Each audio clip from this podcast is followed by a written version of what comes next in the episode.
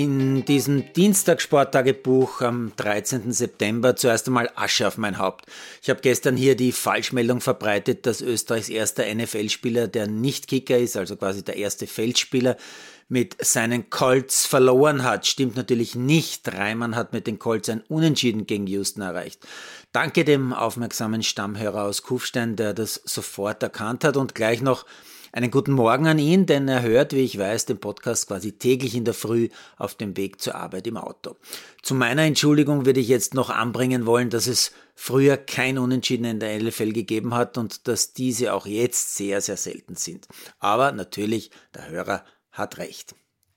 Ganz knapp war es übrigens auch im Monday Night Game. Da haben die Seahawks etwas überraschend die Broncos mit 17 zu 16 geschlagen.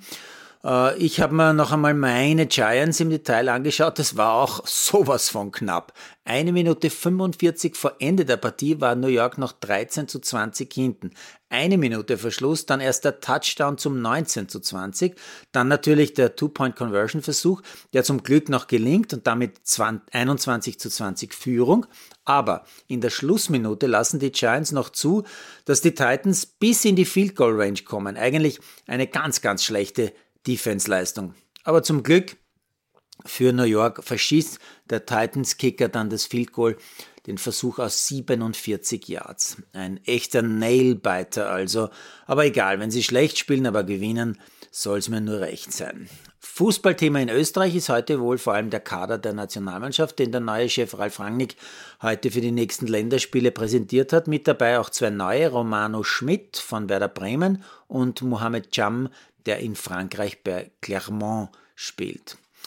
Ich hätte mir heute gerne das Basketball-EM-Match Finnland gegen Spanien angeschaut, wollte wissen, ob Lauri Makkinen von den Utah Jazz wirklich so überragend ist, war aber leider nur beim deutschen Bezahlsender Magenta zu sehen, wie Spanien dann den bisherigen Sensations, äh, die Sensationsmannschaft Finnland ein Ende geboten hat. Der bisherigen Sensationsmannschaft Finnland ein Ende geboten hat, um mit einem 100 zu 90 als erstes Team ins Halbfinale einzuziehen. Angeblich hat man kurzfristig bei RTL das Duell Deutschland gegen Griechenland heute Abend noch ins TV-Programm genommen. Wahrscheinlich, sage ich jetzt, weil bei Magenta einfach zu wenig Leute zugeschaut haben. Und im Bezahlfernsehen laufen heute natürlich wieder unzählige Champions League Gruppenspiele. Ein bisschen was habe ich von Sporting Lissabon gegen Tottenham gesehen, nämlich die letzte Viertelstunde war eigentlich bis dahin ein mageres 0-0, aber durch zwei Tore in der Nachspielzeit, also nach 90 Minuten, doch noch ein klarer Sporting-Sieg, vielleicht ein bisschen überraschend gegen Gruppenfavorit Tottenham. Und dann habe ich noch vom Duell Pilsen gegen Inter ein bisschen was gesehen, da haben die Mailänder in der Bayern-Gruppe 2 zu 0 gewonnen. Über die Abendspiele kann ich erst in meinem Mittwochtagebuch berichten.